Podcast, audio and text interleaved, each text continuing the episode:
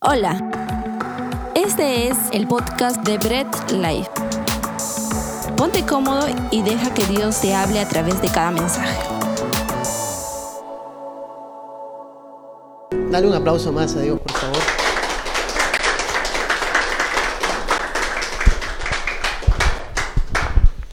Sabes que comúnmente utilizamos el amén bastante dentro de la iglesia, a veces eh, de manera indiscriminada, sin tener en cuenta que la palabra amén implica mucho más de lo que muchas veces pensamos. Si yo pregunto qué significa amén, algunos por ahí me dirán, ah, eh, yo he escuchado que significa así sea, ¿cierto? Algunos lo escucharon por ahí, así sea. Ok, pero esa es la traducción en latín y las escrituras están escritas en griego, en hebreo. La traducción es verdad, y no cualquier verdad, sino la verdad de Dios.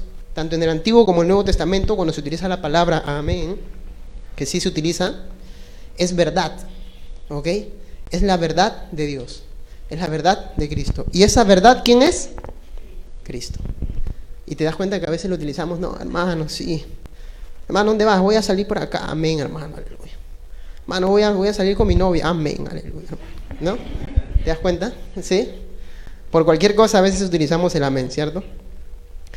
Eh, pero tiene un significado muy profundo, es Cristo, estamos mencionando a Cristo continuamente. Esa es la verdad.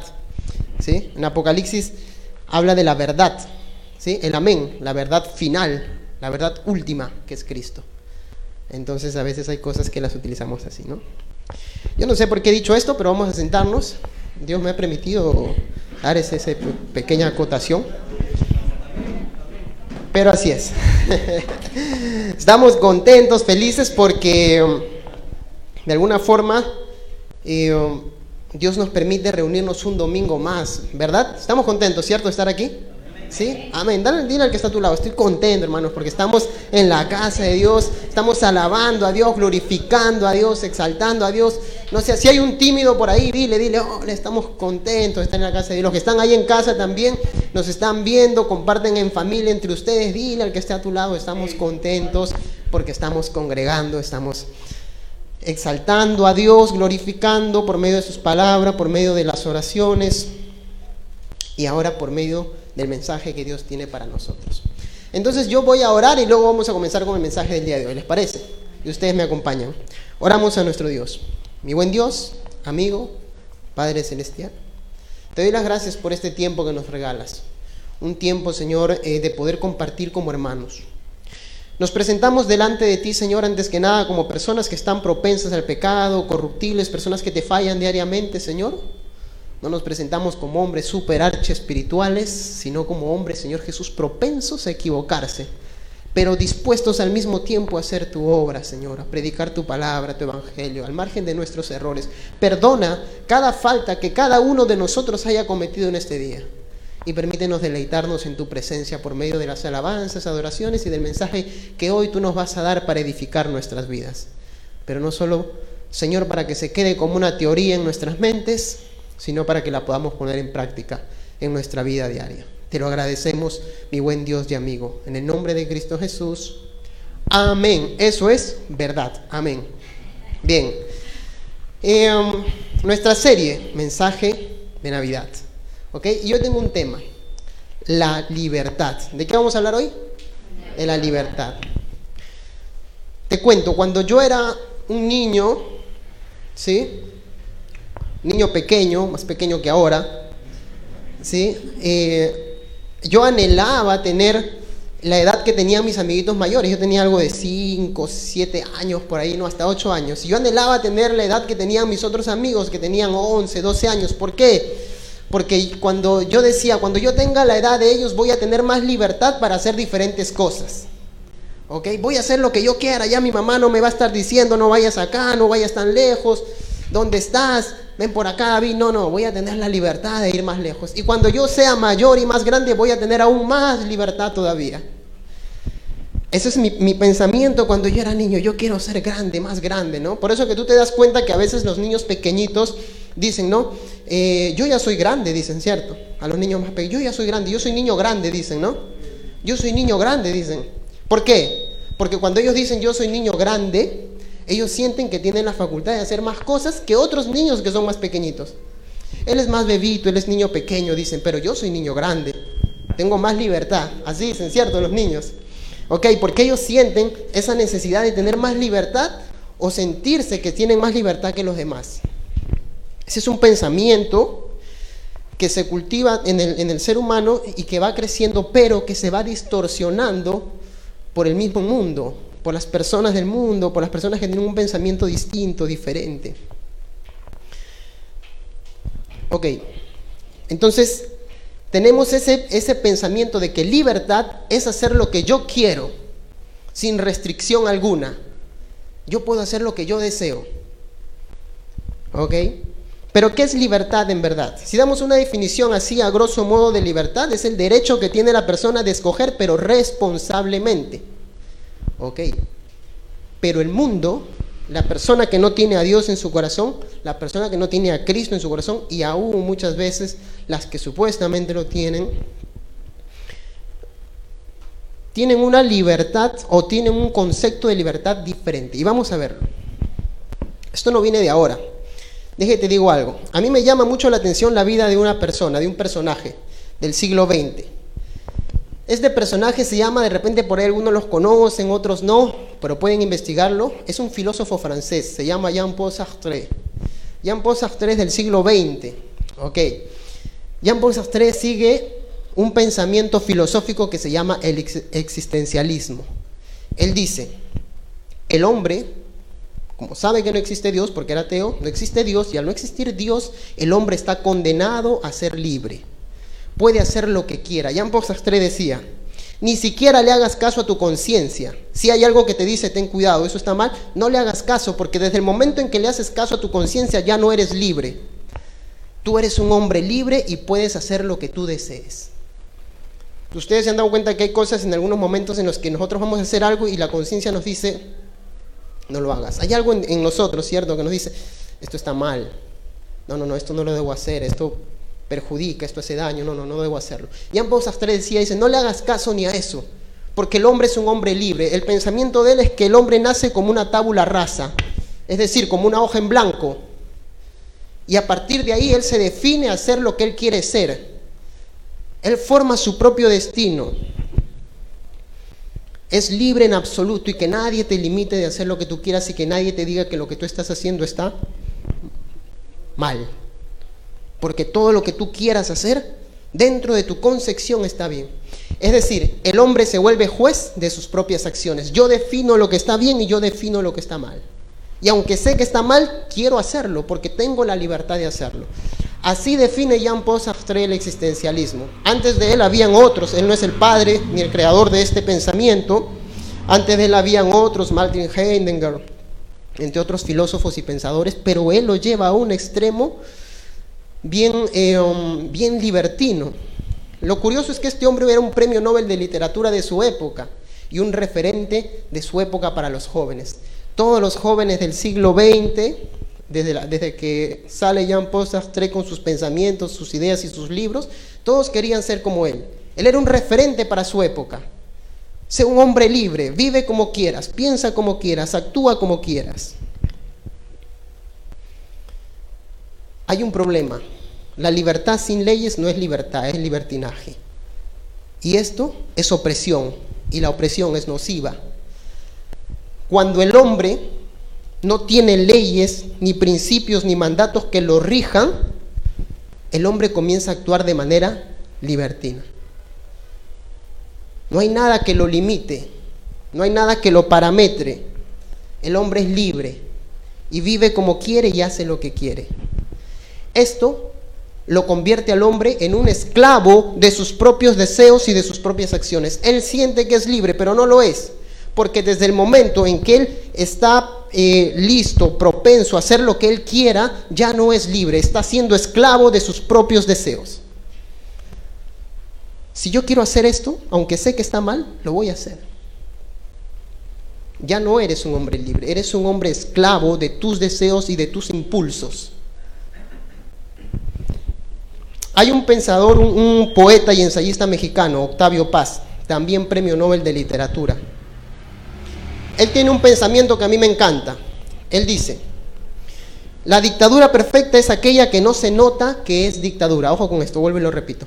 La dictadura perfecta es aquella que no se nota que es dictadura. Ok, ¿cómo se presenta el libertinaje? Eres libre, puedes hacer lo que quieras. Es cierto, soy libre y puedo hacer lo que quiero, nadie me puede decir nada. Esto ya es una dictadura a la vida del hombre. El hombre se convierte en dictador de él mismo inconscientemente. La dictadura perfecta es aquella que entra camuflada. Este pensamiento desastre ha ido arrastrando hasta el día de hoy. Curiosamente, y si ustedes lo saben, él es pareja sentimental de Simone de Beauvoir, una de las precursoras de lo que es el feminismo hasta el día de hoy. Ok. Y ese pensamiento libertino eh, ha venido arrastrando en ellos. Cuando ellos eran pareja sentimental, ellos podían estar con diferentes parejas, decían, no había ningún problema porque eso es nuestra libertad. Estamos juntos como pareja, pero yo puedo estar con, con otras personas y tú puedes estar con otras mujeres, no hay ningún problema. ¿Ok? Ese era el pensamiento de ellos. Aquí no se va a escuchar ningún amén de eso, yo sé. Pero ese era el pensamiento de la época. Y ese, esos hombres y esas mujeres eran referentes para los jóvenes de su época. ¿Me entienden? El tipo de corrupción, eh, de mentira y de engaño que se va infiltrando en el pensamiento del hombre. El concepto de libertad que supuestamente ellos tienen. Ok, ahora, esa es la libertad que el mundo me ofrece, desde el pensamiento y la perspectiva humana. Pero vamos a llevar esto al pensamiento de Dios. ¿Qué es libertad para Dios? ¿Cómo entiendo la libertad de Dios? Y aquí vamos a abrir la Biblia. Vamos a abrir la palabra de Dios en Juan. Abre, préndelo y no te muevas de Juan capítulo 8. En realidad vamos a, movernos alrededor del Evangelio de Juan el día de hoy.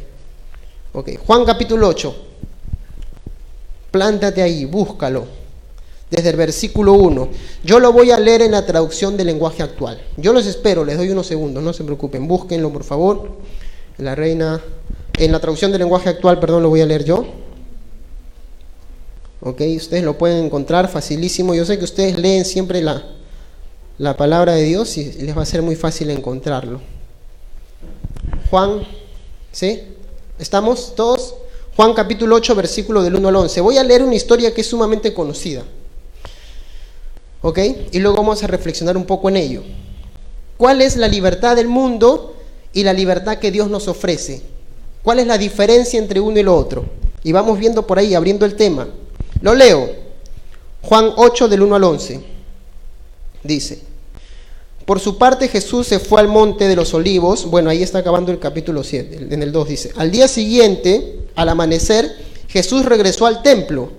La gente se acercó y él se sentó para enseñarles. Entonces los maestros de la ley y los fariseos llevaron al templo a una mujer. Le habían sorprendido teniendo relaciones sexuales con un hombre que no era su esposo, que estaba cometiendo adulterio. Pusieron a la mujer en medio de toda la gente y le dijeron a Jesús, Maestro, encontramos a esta mujer cometiendo pecado de adulterio. En nuestra ley, Moisés manda que a esa clase de mujeres las matemos a pedradas. ¿Tú qué opinas? Miren esa, esa ¿Tú qué opinas, Señor? Ellos le hicieron esa pregunta para ponerle una trampa. Si él respondía mal, podrían acusarle, acusarlo, acusarlo de qué, vamos a ver ahora. Pero Jesús se inclinó y empezó a escribir en el suelo con su dedo. Sin embargo, como no dejaban de hacerle preguntas, Jesús se levantó y les dijo, si alguno de ustedes nunca ha pecado, tire la primera piedra. Luego volvió a inclinarse y siguió escribiendo en el suelo. Al escuchar, al escuchar a Jesús, todos empezaron a irse, comenzando por los más viejos hasta que Jesús se quedó solo con la mujer. Entonces Jesús se puso de pie y le dijo, mujer, los que te trajeron se han ido, nadie te condena. Ella le respondió, así es, Señor, nadie me ha condenado. Jesús le dijo, tampoco yo te condeno, puedes irte, pero no vuelvas a pecar. Reflexionemos un poco, David. ¿Qué tiene que ver esto con la libertad? La palabra libertad no está de manera explícita, pero sí implícita.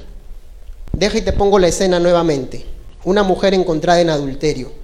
Ok, eso para la ley de Moisés era morir lapidada, a piedradas. La traen delante de Jesús y me voy a poner así. El juez, la acusada, que es la mujer, Jesús que lo ponen como juez y el jurado que está ahí. Todos los hombres. Jesús, ¿qué hacemos con ella? Vamos a ver qué nos responde Jesús, pues, porque lo podemos acusar. ¿Acusar de qué?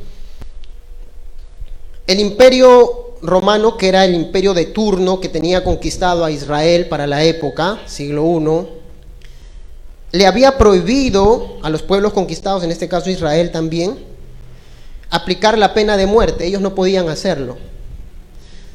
Entonces, Jesús, si tú dices que esta mujer debe morir lapidada como dicen las leyes de Moisés, nosotros te acusamos con el imperio romano de que tú estás yendo en contra de las leyes porque nosotros no podemos infringir la pena de muerte.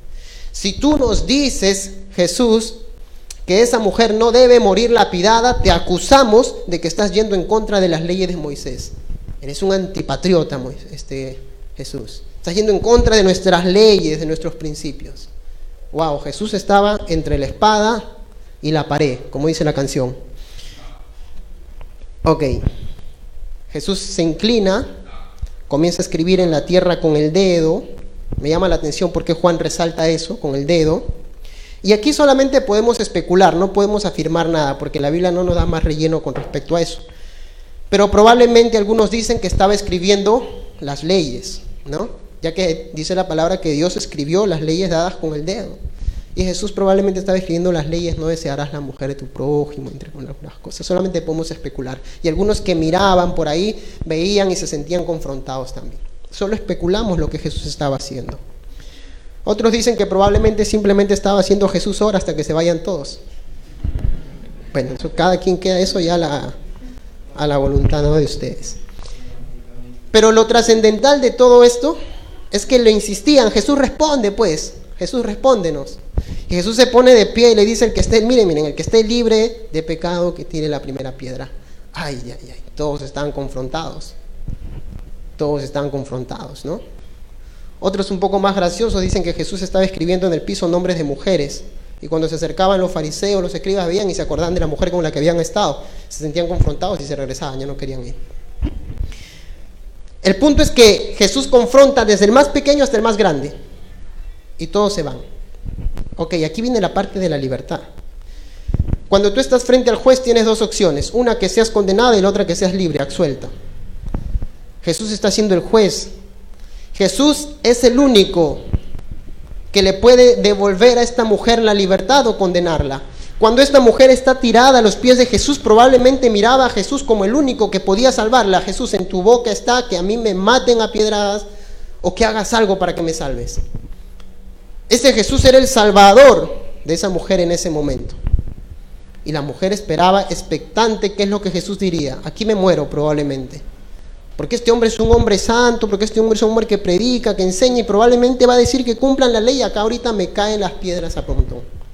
Y no eran piedritas, eran piedrones los que le tiraban en esa época. Y esa mujer sabía lo que se le venía. Y Jesús reacciona. Lo trascendental de la historia y lo que quiero resaltar es la parte cuando Jesús le dice, mujer, ¿dónde están los que te condenan? No hay condenación para ti. Si no hay condenación, ¿qué es lo que hay? Libertad. Ahora dice, yo tampoco te condeno. Si Él no la condena, ¿qué le está dando? Pero la libertad de Cristo no es como la libertad del mundo. La libertad del mundo te dice, eres libre, ve y haz lo que quieras. Actúa como quieras, compórtate como quieras, vive como quieras. Pero la libertad de Cristo le dice, ahora ve y no peques más. Ay. La libertad de Cristo transforma la vida del hombre.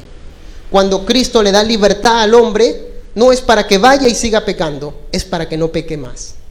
La libertad de Cristo restaura, transforma. Y yo casi me atrevo a decir que esta mujer salió de ese lugar confrontada por todo lo que había pasado, confrontada por ese Jesús que le había salvado la vida en ese momento, Y al escuchar esas palabras, no peques más, estoy seguro que esa mujer y no volvió a caer en el mismo pecado. Y es que la libertad que Cristo le ofrece al hombre es para restaurarlo, para transformarlo y para apartarlo del pecado. Punto número uno. La libertad de Cristo es diferente a la libertad que el mundo te ofrece. Esta restaura, transforma, cambia la vida. Ok, seguimos en el mismo capítulo 8, hasta aquí nos queda claro, ¿verdad? Se me viene a la mente un versículo. Juan 12, 47 dice, eh, que Jesús no vino a condenar el mundo, sino a salvarlo. Por eso Jesús no condenaba en ese momento a esa mujer. Él no vino para traer condenación sobre ustedes, sino para traer libertad. Libres no para que hagan lo que quieran, sino libres para vivir como a Él le agrada, bajo sus principios y mandatos, bajo sus reglas, bajo sus normas, bajo sus leyes, porque estas son perfectas. Me encanta, ok. Están atentos, ¿verdad? Ahí en casa también, ¿cierto? Sí, están atentos, por favor, no se duerman, si no yo hago que se paren, se pongan de pie, tres saltos y se vuelven a sentar para que se despiertan un poco. ¿Está bien? Entonces vamos a estar todos atentos ahí. Continúa la historia. Ahora Jesús sigue conversando desde el capítulo 12 al 20, no lo voy a leer por tiempo, pero desde el capítulo, perdón, desde el 8, capítulo 8, versículo 12 al 20, Jesús se presenta con los fariseos, continúa hablando con ellos, con toda la gente que está a su alrededor, y él se presenta como la luz del mundo. Dice, yo soy la luz y me necesitan para caminar, porque este mundo es un mundo de oscuridad. Parafraseando un poco lo que está hablando Jesús. Yo soy la luz y me necesitan a mí, está diciendo Jesús, desde el 12 hasta el 20. Ahora van a leer junto conmigo desde el 21 hasta el 30. Desde el versículo 21 hasta el 30 lo vamos a leer. Estamos en el mismo capítulo 8, ¿ah? seguimos recorriendo la historia dentro del contexto, dentro de lo que se está hablando. Y ojo, no se olviden de la historia que acabamos de leer de la mujer encontrada en adulterio. Tiene relación con todo lo que vamos a leer. Dice, versículo 21 del mismo capítulo 8, Jesús habló de nuevo. Okay, continúa hablando con toda la gente que estaba ahí. Yo me voy y ustedes me buscarán, pero morirán sin que Dios les haya perdonado sus pecados. A donde yo voy, ustedes no pueden ir. Los jefes judíos dijeron, ¿estará pensando en matarse? Y por eso dice que no podemos ir a donde Él va. Jesús les aclaró, ustedes son pecadores, como todos los que viven en este mundo. Qué directo Jesús. Ustedes son pecadores como todos los que viven en este mundo. Me gusta hasta cuando lo leo. Lo leo así, nosotros somos pecadores, como todos los que viven en este mundo. Pero yo no soy de este mundo, dice Jesús, porque vengo del cielo. Por eso les dije que si no creen en mí ni en quien soy yo, morirán sin que Dios les haya perdonado sus pecados. Ah, ojo hasta esta parte, si no creen en mí, si no creen en mí y en quién soy yo, morirán sin que Dios les haya perdonado sus pecados. La condenación para el hombre no viene por sus pecados, viene porque no creen en Jesucristo. Ya que Jesucristo es el que trae salvación y te borra, te borra, no te, no te, los, te los cubre como era en el Antiguo Testamento, te borra los pecados. La condenación no viene por los pecados, viene porque no creo en Cristo como mi Señor y Salvador. Porque si tú te das cuenta después de que crees en Cristo como Señor y Salvador, tú te sigues equivocando, sigues fallando, sigues pecando. Y si yo digo el día de hoy que levanten las manos aquí los que han pecado, calladitos, ¿no? Pero por dentro, sí, por dentro está su, ¿no? Y hasta el que está al frente, ¿no? El que está al frente está con las dos manos. Pasa porque nos equivocamos, porque nos fallamos, ¿cierto? Otra cosa es vivir en pecado, diferente, ¿verdad? Pero nos equivocamos. Eh, eh, la condenación viene porque el hombre no cree en Jesucristo como su Señor y Salvador. El hombre no es libre de ser condenado por no creer en Jesucristo. Le preguntaron, ¿y tú quién, eres, ¿y quién eres tú? Jesús le contestó, ¿por qué tengo que responderles? Más bien yo tengo mucha que decirles de todo lo malo que ustedes hacen. El que me envió dice la verdad y yo solo digo lo que escuché decir. Pero ellos no entendieron que Jesús les estaba hablando de Dios, su Padre. Por eso les dijo, ustedes sabrán quién es en realidad el Hijo del Hombre cuando me cuelguen de una cruz. También sabrán que no hago nada por mi propia cuenta, sino que solo digo lo que mi Padre me ha enseñado. Mi Padre nunca me ha abandonado, pues yo siempre hago lo que a Él le agrada. Conducta. Cuando Jesús dijo esto, mucha gente creyó en Él. ¿De qué nos libra Jesús? De la condenación eterna. Somos libres de la condenación eterna por creer en Jesucristo. Me encanta porque Jesucristo trae libertad a mi vida, libres de condenación, libres de pasar una eternidad en la condenación eterna, y trae salvación a mi vida por creer en Él. Y borra mis pecados por creer en Él. Me encanta Hebreos 8:12 porque dice, seré propicio a tus injusticias y nunca más me acordaré de tus pecados e iniquidades. Ah, los borra. David, solamente mis, mis pecados pasados, ¿verdad? No, no, no, también los presentes. Y los futuros también. O sea que Dios me está perdonando de los pecados que estoy a punto de cometer. Y algunos dicen, qué chévere. ¿No? Entonces, David, yo puedo pecar y normal, no hay ningún problema. Vamos a ver eso. Lo que sí es cierto es que Jesús, cuando creo en Él, me libra, me trae libertad. Ok. Esa libertad borra mis pecados. Porque cuando Él fue crucificado, tú ni, yo ni nacíamos, pero ya nos había perdonado de los pecados. Ok. Jesús nos ha librado de la condenación. Entonces me surge la pregunta, David. ¿Puedo vivir pecando? ¿Puedo pecar si es que Él ya me libró de todos mis pecados pasados, presentes y futuros?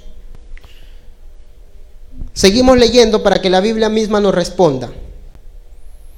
Ahí mismo donde estamos. Ojo, recuerda, ¿por qué viene la condenación? Por no creer en Cristo. El mismo Juan 3:36, el que cree en el Hijo tiene vida eterna, mas el que se rehúsa a creer en el Hijo no verá la vida, sino que la ira de Dios está sobre él. El mismo Juan resalta mucho eso, el creer en Cristo. Ahora voy a leer y acompáñame, a mí me gusta que leas junto conmigo. Juan capítulo 8, versículo 31 al 47. Seguimos en el capítulo 8. Léelo conmigo, por favor. Léelo conmigo. Me gusta que lo puedas leer para que, para que se pueda ver que lo que está hablando, se está predicando, está en las escrituras y se está interpretando dentro de su contexto. Dice, versículo 31, Jesús les dijo a los judíos que habían creído en él. Recuerdan que en el versículo anterior había, había quedado la historia, había quedado la acción en que muchos habían creído en él, ¿cierto? Y el versículo 31 empieza diciendo, Jesús le dijo a los judíos que habían creído en él, mira, está conversando con los que habían creído en él. Si ustedes obedecen mis enseñanzas, serán verdaderamente mis discípulos y conocerán la verdad y la verdad los hará. Ok, Jesús empieza con dos enunciados fundamentales, veraces, con dos verdades fundamentales. Una, y lo parafraseo así para que se entienda. No te hace discípulo el decir que lo eres, sino el practicar sus enseñanzas. Leo el, texto. Si ustedes obedecen mis enseñanzas, serán verdaderamente mis discípulos. ¿Son mis discípulos porque dicen que son? Son mis discípulos porque practican mis enseñanzas. Una verdad fundamental. Y la segunda parte, otra verdad. Y conocerán la verdad y la verdad, ojo con esto, no es la verdad lo que me hace libre, es el conocer la verdad lo que me hace libre. Y vamos a ir escudriñándolo y viéndolo. Ojo, no es la misma verdad, sino el que yo la conozca. Conocerán la verdad y la verdad los hace libre. El conocimiento de la verdad trae libertad sobre mí. ¿Qué implica conocer la verdad? ¿Qué es la verdad? ¿Cómo la conozco? Sigamos leyendo, no se desesperen. Dice, ellos le contestaron, nosotros somos descendientes de Abraham y nunca hemos sido esclavos de nadie. Ah, me hace acordar a muchos hermanos, yo soy hijo de Dios. Por si acaso, hermano, ¿de qué iglesia eres tú? Yo soy hijo de Dios. Ah, ya hermano, qué bien, ¿sí? Yo soy hijo de Dios, hermano, yo soy hijo de Abraham. Así contestaban los, los de, su época. Nosotros somos descendientes de Abraham y nunca hemos sido esclavos de nadie. ¿Por qué dices que seremos libres? El hombre cree que, que, es libre, ¿no? Cuando no tiene a Cristo en su corazón. No, yo soy libre. Si yo tengo a Dios, más bien Dios me pone parámetros. Yo sin Dios soy libre. Y estos hombres contestaban así. Nosotros somos descendientes de Abraham, somos libres. ¿De qué libertad nos hablas tú? No entendían de la libertad que les hablaba, de la libertad del pecado. Jesús les respondió, ningún esclavo se queda, está utilizando un poco el contexto de la cultura, ningún esclavo se queda para siempre con la familia para la cual trabaja. El que se queda para siempre es el hijo de la familia.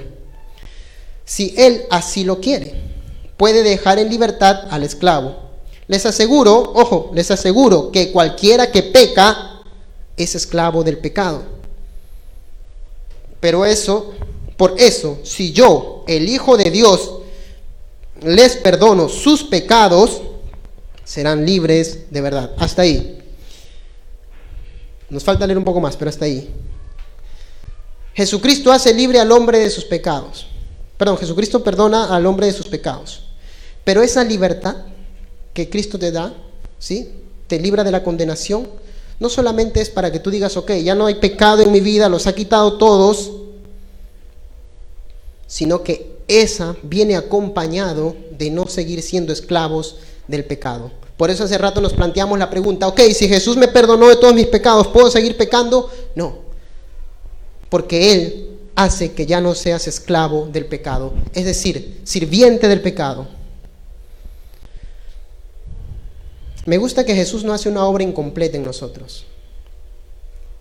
Yo no sé si tú te estás dando, dando cuenta de esto. Muchos de repente reflexionan y dicen, ah, hermano, esta prédica no es para mí porque yo no estoy pecando, yo no peco. Yo creo en Cristo. Yo vivo bien. Mi vida espiritual está bien, estoy tranquilo, no hay ningún problema. Y cuando más repetimos eso, más nos cegamos. Y más nos enganchamos en nuestra autoconfianza y más nos hacemos dependientes de nosotros mismos. Y cuando nos damos cuenta nos hemos vuelto esclavos nuevamente del pecado. Y es que el hombre tiene que entender diariamente que solamente en Cristo encuentra la libertad para no seguir siendo esclavos del pecado. Yo quiero plantear tres preguntas después, dentro del, texto, porque se me vienen a la mente y yo digo, eh, ¿a qué verdad se refiere? Y yo digo, ¿de qué nos libra? Y yo digo, ¿cómo conozco la verdad? ¿Qué es conocimiento de la verdad?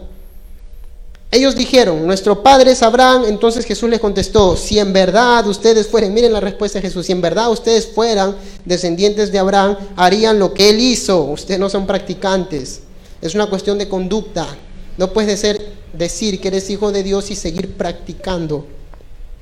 Incorrecto, no eres libre.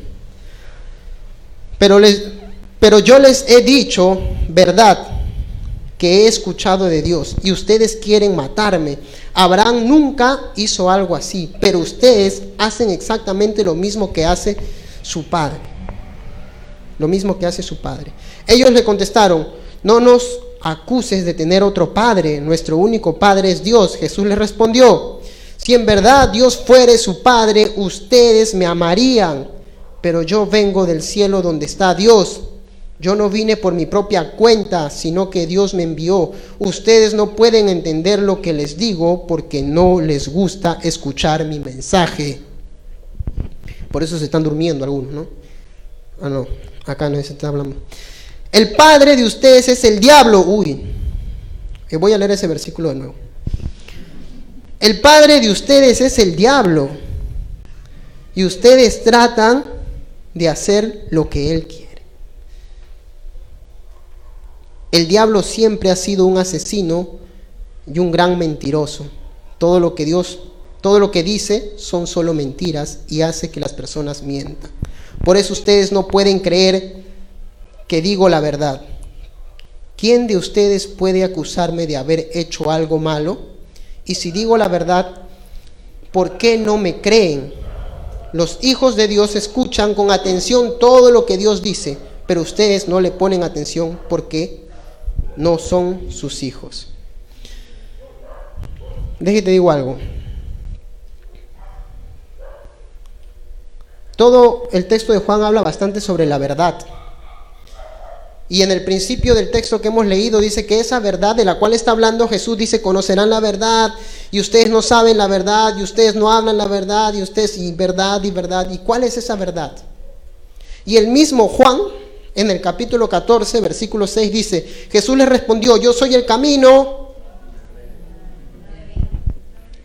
¿Quién es esa verdad? Ustedes ya lo sabían, ¿verdad? ¿Quién es esa verdad? Jesucristo, ok. Primera pregunta respondida. ¿De qué verdad nos habla? De Jesucristo. Necesito a Jesucristo para tener libertad en mi vida. ¿Libres de qué? Del pecado. Segunda pregunta respondida. Y la tercera, ¿cómo conozco la verdad? Jesús nos habla del conocimiento de la verdad. Y la gente dice, ah, ya, es que tú tienes que abrir la Biblia, leerla y conocer todo lo que está ahí. Ese es conocimiento de la verdad. Cuando yo traduzco la palabra en su idioma original, que en este caso es el griego, la palabra conocimiento viene del griego ginoskos. Y esto quiere decir intimidad. Ojo, esta palabra se utiliza cuando Jesús dice, apartaos de mí, hacedores de maldad, nunca os conocí. Esa palabra en el griego es ginoskos, que quiere decir, nunca he tenido intimidad con ustedes. ¿Quiénes son ustedes? Nunca los he visto. Y esa misma palabra se está utilizando en Juan. El conocimiento de la verdad no es que me conozco la Biblia al derecho y al revés, porque el diablo también se la conoce. El conocimiento de la verdad es cuando yo íntimo, tengo una relación íntima con Dios.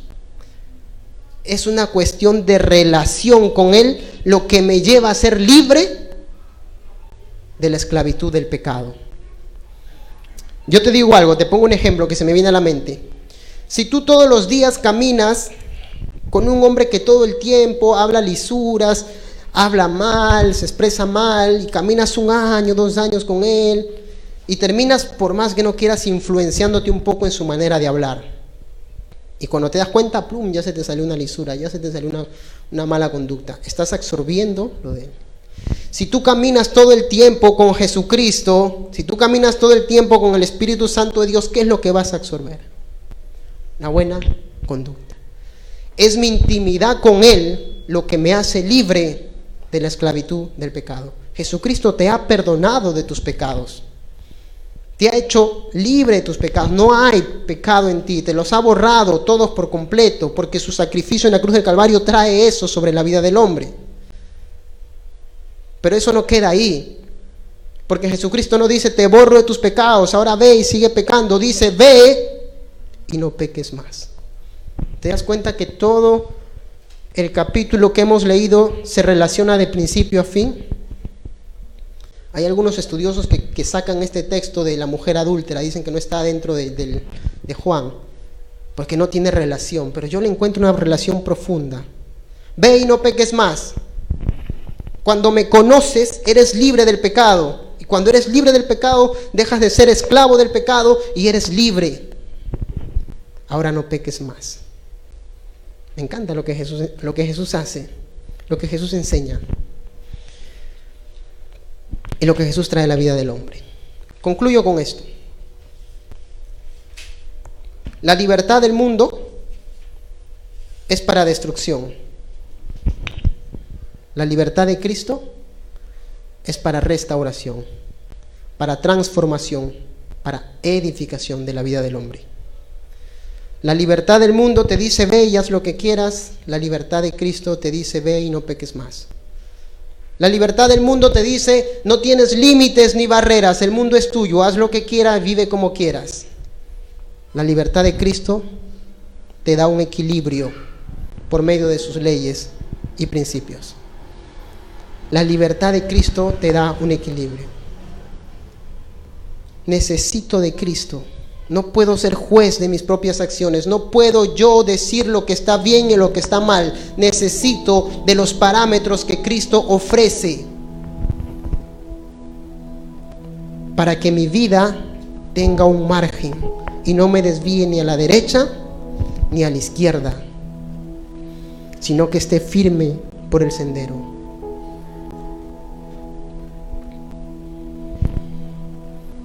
Sabes que que cuando uno prepara un mensaje, como conversábamos hoy día también con, con Fiorel y con todos los chicos en el break party de la mañana.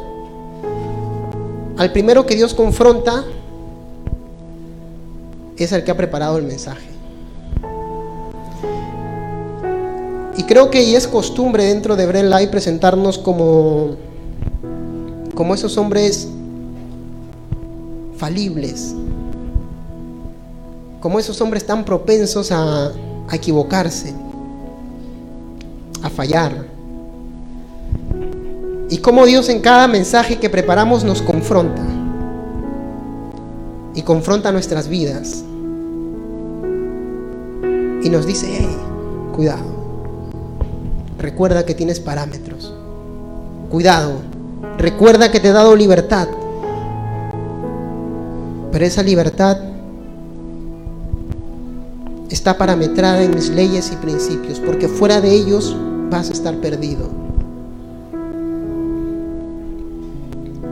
No hay vergüenza para el predicador decir que Dios lo confronta con su palabra.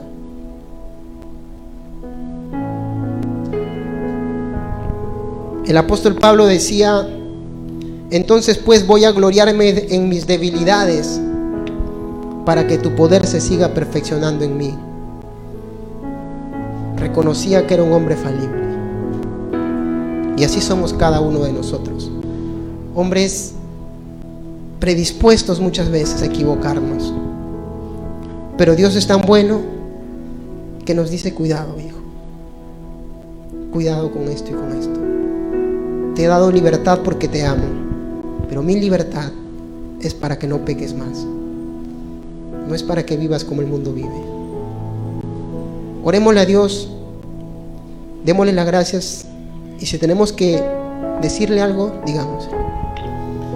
Señor mi Dios, amigo mío, perdónanos Dios. Perdónanos